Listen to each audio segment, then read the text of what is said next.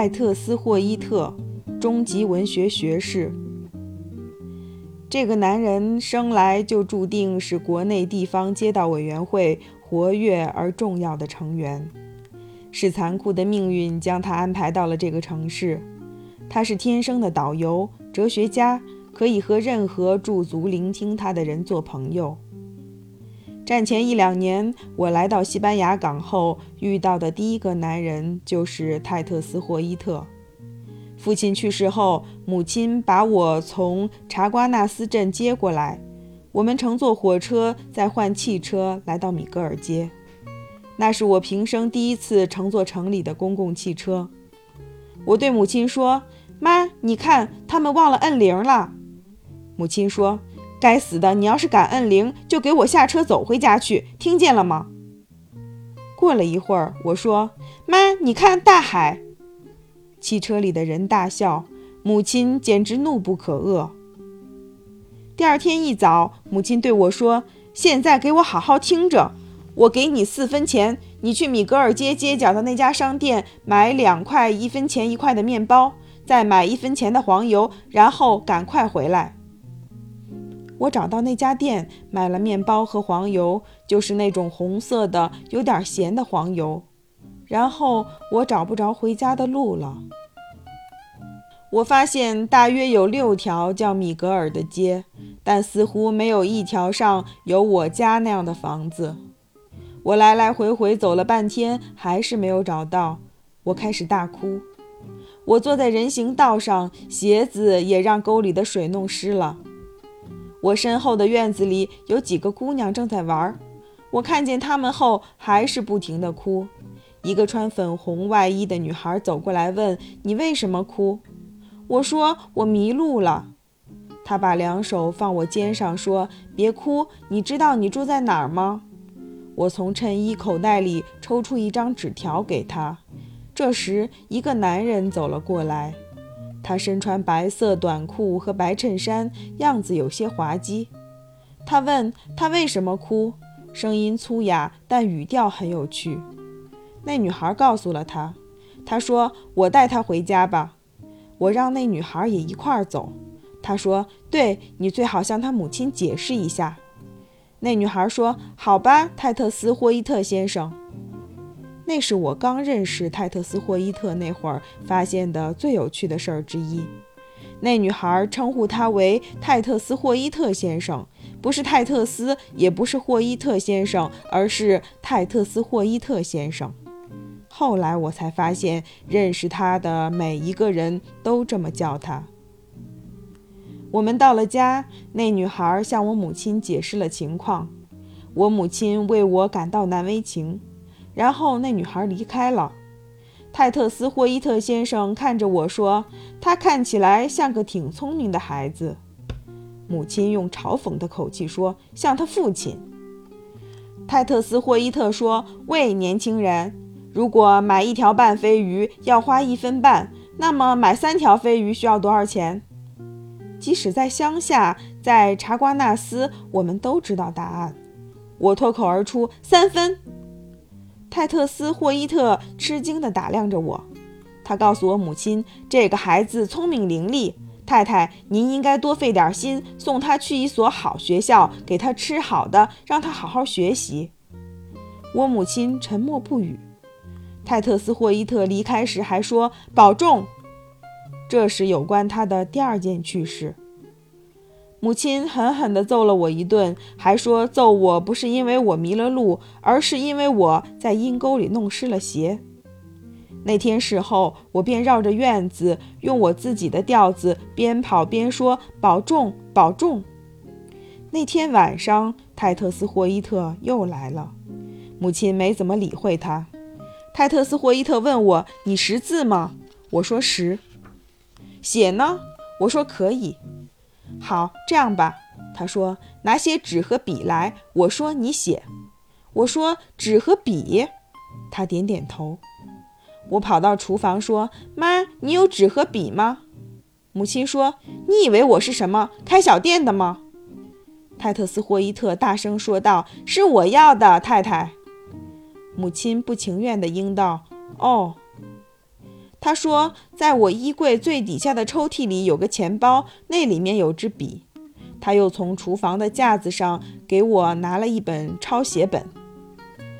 泰特斯霍伊特先生说：“现在，小伙子，写吧，把这个房子的地址写在右上角，下面写上日期。”然后他问：“你知道我们要把这封信写给谁吗，孩子？”我摇摇头。他说：“哈，孩子，哈，我们写给《卫报》，孩子。”我说：“是《特立尼达卫报》吗？那份报纸？什么？我写给《卫报》？可只有非常了不起的大人物才能给《卫报》写信啊！”泰特斯霍伊特微笑着说：“所以才让你写，要让他们吃一惊。”我说：“我给他们写什么呢？”他说：“你现在就写，就写。”致特立尼达卫报编辑，亲爱的先生，我只有八岁，您几岁了？不过这不要紧。昨天我母亲让我去城里采购，亲爱的编辑，这是我第一次在这个大城市里徜徉。拼作 P E R E G R I N A T I O N。不幸的是，我偏离了母亲指给我的路线。我说：“哦，天哪，泰特斯霍伊特先生，你是从哪儿学到这么多大词儿的？你确定这些拼写没错吗？”泰特斯霍伊特笑了。我花了一下午构思这封信，他说。我写道：“在这种绝望的情形之下，我被米格尔街上的一位泰特斯霍伊特先生救了。这只能说明。”亲爱的编辑，在这个世界上，善良是人类尚未泯灭的品质。卫报从未发表过这封信。当我再一次见到泰特斯霍伊特先生时，他说：“好啦，别在意。有一天，孩子，总有一天，我要让他们刮目相看，并让他们关注我说的每一个词。等着瞧吧。”他在离开前说：“你喝牛奶吗？”他说服了我母亲，让我每天喝半品脱牛奶。牛奶对大脑有好处。我人生中最遗憾的一大事情，就是没有实现泰特斯霍伊特对我的学业寄予的厚望。我至今仍然对他的关心心存感激。他的观点有时候会与我母亲的发生冲突。蜘蛛网的事情就是一例。博伊，那个我迅速结交上的朋友，正教我骑车，而我从车上摔下来，小腿胫骨受到严重损伤。我母亲尝试用烟熏的蜘蛛网蘸朗姆酒治疗我的伤口。泰特斯霍伊特吓坏了：“您知道自己在干什么吗？”他嚷道。我母亲说。泰特斯霍伊特先生，我真诚地请求您先管好自己的事儿。等哪一天你有了自己的孩子，我再听你教训吧。泰特斯霍伊特拒绝被奚落，他说：“快带孩子去看医生。”我看着他们争吵，不理睬对方的话。最后，我去看了医生。泰特斯霍伊特再次出现时，有了一个新的角色。他告诉我母亲。这两三个月，我在红十字会学习了急救课程，让我替你包扎孩子的脚吧。这实在让我惊恐不已。后来有一个月左右，米格尔街的人都知道，早上九点我会准时发出尖叫声。泰特斯霍伊特喜欢这活儿。这一切都为了解这个人的本性提供了线索。下一步就很顺理成章了。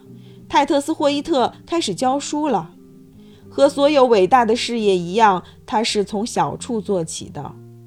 他决定参加伦敦大学函授课程的文学学位考试。他开始自学拉丁语，而且在学到一点后，迅速教给我们。他召集了我们三四个人，在他家阳台上授课。他院子里养着鸡，那地方臭气熏天。拉丁语课程没有持续多久，到第四种变革，我和博伊·埃罗尔开始提出问题，都是泰特斯霍伊特不太喜欢的那种问题。博伊说：“泰特斯霍伊特先生，我认为你这些全是瞎编的。你知道，你一边讲一边编。泰特斯霍伊特先生回答：“可我告诉你，我没有编，你瞧吧，白纸黑字写着的。”埃罗尔说：“泰特斯霍伊特先生，我感觉是有个人坐上一天胡编乱造，然后让别人来学。”泰特斯霍伊特问我 “bellum” 这个词的宾格单数是什么？我觉得自己很坏，因为我要背叛泰特斯霍伊特了。我说：“泰特斯霍伊特先生，在你像我这么大的时候，如果有人问你这个问题，你会有什么感觉？”然后博伊问：“泰特斯霍伊特先生，夺格是什么意思？”因此，拉丁语课结束了。但是，无论我们怎么嘲笑泰特斯霍伊特，我们都不能否认他是个有学问的人。哈特常常说，那个男人是个思想家。泰特斯霍伊特思考着各种各样的事，有时也有危险的事。哈特说：“你知道吗？我认为泰特斯霍伊特不喜欢上帝。”泰特斯霍伊特会说：“真正重要的是信念。瞧，我相信，如果我现在把从口袋里拿出的自行车灯安装到什么地方去，确确实实地相信它，并对它祈祷，我期望的事就会成真。这就是我的信仰。”此时他会起身离开，也不忘了说声保重。他习惯冲我们说：“大家安静一下，我刚才一直在思考，来听听我思考了什么。”一天，他冲过来说：“我在思考这场战争该怎么结束。如果欧洲能沉陷五分钟，那么所有的德国人都会被淹死。”埃多斯说：“可英国人也会被淹死。”泰特斯霍伊特表示认同，他看起来很悲伤。我疯了，他说：“我疯了。”他茫然地离去，嘴里自言自语，还不停地摇着头。一天，我们正在谈论巴巴多斯对战特立尼达的板球比赛，他骑着车来到我们跟前。局势对特立尼达不利，我们都很焦急。泰特斯霍伊特冲过来就说：“安静！我刚才一直在思考。瞧，孩子们，你们有没有想过，这个世界根本就不真实？你们有没有想过，我们有着世界上独一无二的大脑，而你们却在思考着别人的事情？就像我这样，有个世上无双的大脑，却在思考你们这帮人，思考战争和这些房子，还有港口的船只。这一点，你们想过吗？”他从没对教书失去兴趣。我们经常看见他随身携带着那些大部头书走过，都是关于教育的书。泰特斯霍伊特常常说：“伙计，这是科学。特立尼达的问题就是老师们没有科学的教学方法。”他还说：“伙计们，世界上最伟大的事情就是让年轻人的头脑得到训练。好好想想，想想吧。”后来的事很快就表明，无论我们对教书这事有什么样的想法，泰特斯霍伊特已经专心致力于训练我们的大脑了。他组织了米格尔街文学和社会青年俱乐部，还让这个俱乐部并入特立尼达和多巴哥青年协会。我们常常聚在他家，那里总是有各种食品和饮料。墙上挂满了名言警句，一些是打印的，一些是从杂志上剪下来贴在硬纸板上的。我还注意到了一件了不起的东西，就是时间表。从中我了解到，泰特斯霍伊特早上五点半起床，读一些希腊哲学家的书，读到六点，再花上十五分钟洗澡和锻炼，花五分钟读晨报，十分钟吃早饭。总而言之，这真是令人敬畏的行为。泰特斯霍伊特说：“如果我遵照这个时间表，三四年内我就将成为一个有学问、有修养的人。”米格尔街俱乐部没有维持多久，是泰特斯霍伊特的错。任何有正常思维的人都不会让博伊做秘书。博伊把时间光花在记录到场人的名字上了。而且我们大家不得不进行写和读的活动。米格尔街文学和社会青年俱乐部最终变成了电影批评家聚会的场所。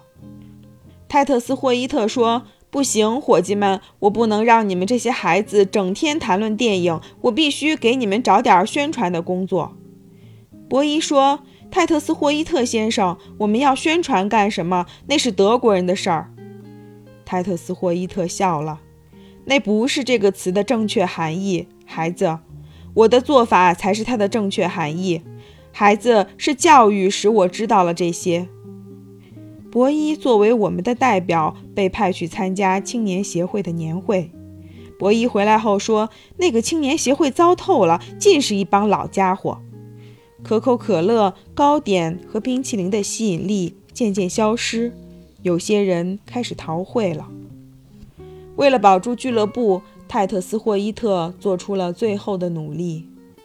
有天他说：‘下周日俱乐部将去参观乔治堡。’”反对声响成一片。泰特斯·霍伊特说：“瞧，你们这些人就是不关心祖国。你对乔治堡了解多少？你们没有一个人了解这个地方。但是，伙计们，这是历史，你们的历史，你们必须了解这样的历史。”你们必须记住，今天的男孩女孩就是明天的男人女人。你们知道吗？古罗马人有句名言，叫“思想健康才能身体健康”。我认为我们应该去乔治堡。仍然没人响应。泰特斯·霍伊特接着说：“在乔治堡顶上有一条小溪，溪水凉凉的，如水晶般清澈。我们登顶后就可以在那儿洗澡。”我们无法抵挡这种诱惑。下一周的周日，我们一组人乘无轨电车去往穆库拉普。当售票员过来收费时，泰特斯·霍伊特说：“一会儿再说吧。”下车时他才付钱，所有车票钱加起来是两先令，但他只给了售票员一先令，并说：“伙计，票我们不要了。”售票员和泰特斯·霍伊特都笑了。去往山顶的路很长，红土飞扬，天气炎热。泰特斯·霍伊特说：“这座堡垒是法国人在的时候修的，当时他们准备侵略特立尼达。”我们气喘吁吁，我们从没意识到有人曾这么看重我们。泰特斯·霍伊特说：“那是在1803年，我们正在与拿破仑打仗。”我们看见路边有几杆破旧生锈的枪和一堆生锈的炮弹。我问：“法国人侵略了特立尼达吗？”泰特斯·霍伊特先生。泰特斯·霍伊特失望地摇摇头说：“没，法国人没有袭击，但我们做好了准备，伙计们准备迎战他们。”博伊说：“你确定那儿有你说的小溪吗？”泰特斯·霍伊特先生。泰特斯·霍伊特说：“你把我当什么了，骗子？”博伊说：“我没说什么呀。”我们走的都流汗了。博伊脱下了鞋子。埃罗尔说：“如果那儿没有小溪，有人就该下地狱。”我们到达了宝顶，迅速地扫了一眼，目光落在一片坟地上，那儿竖着几块很久以前战死的英国士兵的墓碑。我们透过望远镜眺望辽阔的西班牙港，它就在我们的脚下伸展。还有远处街上的行人，他们在望远镜中和真人一样大。接着，我们去寻找那条小溪，我们没有找到。泰特斯·霍伊特说：“他一定在什么地方。我小时候常常来洗澡。”博伊说：“那现在他怎么了？干掉了吗？”泰特斯·霍伊特说：“看来是这样。”博伊十分生气，这不能怪他，因为爬山上来本身就很不容易，大家都又热又渴。他于是不留情面地侮辱起泰特斯·霍伊特来。泰特斯·霍伊特说：“记住，博伊，你是米格尔街文学和青年俱乐部的秘书。记住，你刚才代表我们参加过青年协会的会议，记着点儿。”博伊说：“去死吧，霍伊特！”我们惊呆了，因此文学俱乐部解散了。之后不久，泰特斯·霍伊特获得了中级文学学士学位，并创建了自己的学校。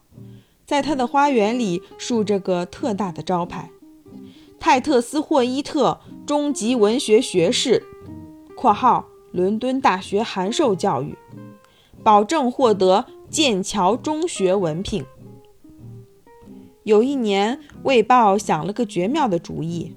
他们发起并成立了贫困者基金，在圣诞节期间帮助有需要的人。这个基金很受欢迎，几年后改做最需救助者基金。每年十一月初，《卫报》都会宣布本年度基金的目标。大家兴奋地看着基金一天天积少成多，直到圣诞前夜。关于基金的消息总占据报纸的头版，每个捐赠者的姓名也都荣登报端。有一年的十二月中旬，这一盛世愈演愈烈时，米格尔街成了新闻。哈特给我们看了报纸，我们读到：向小小捐款人学习，为响应在圣诞节期间把欢乐送给不幸之人的号召。从西班牙港的米格尔街寄来了一封信函，他捐款数目最少，但感人至深。寄信人是该地区一位中学校长、中级文学学士泰特斯·霍伊特先生，写信人是校长的一位不愿透露姓名的学生。我们征得霍伊特先生的允许，将全文刊印如下。亲爱的霍伊特先生，我只有八岁，您肯定知道我是《卫报》小小善联盟的成员。每周日我都会读胡安妮塔阿姨的专栏。亲爱的霍伊特先生，您总是赞誉慈善的美德，还常常提到《卫报》最需救助者基金开展的那项为不幸的人带去圣诞欢乐的美好事业。我决定响应您真诚的呼吁。我只有很少的钱，实际上是六分，但霍伊特先生，请收下吧，把它送到《卫报》最需救助者基金。也许它能给一些不幸的人送上圣诞的欢乐。我知道钱不多，但是和寡妇一样，我愿献出自己小小的力量。霍伊特先生，我永远都是您的学生。报纸附有一大张泰特斯·霍伊特的照片，在闪光灯下，他睁大双眼，微笑着。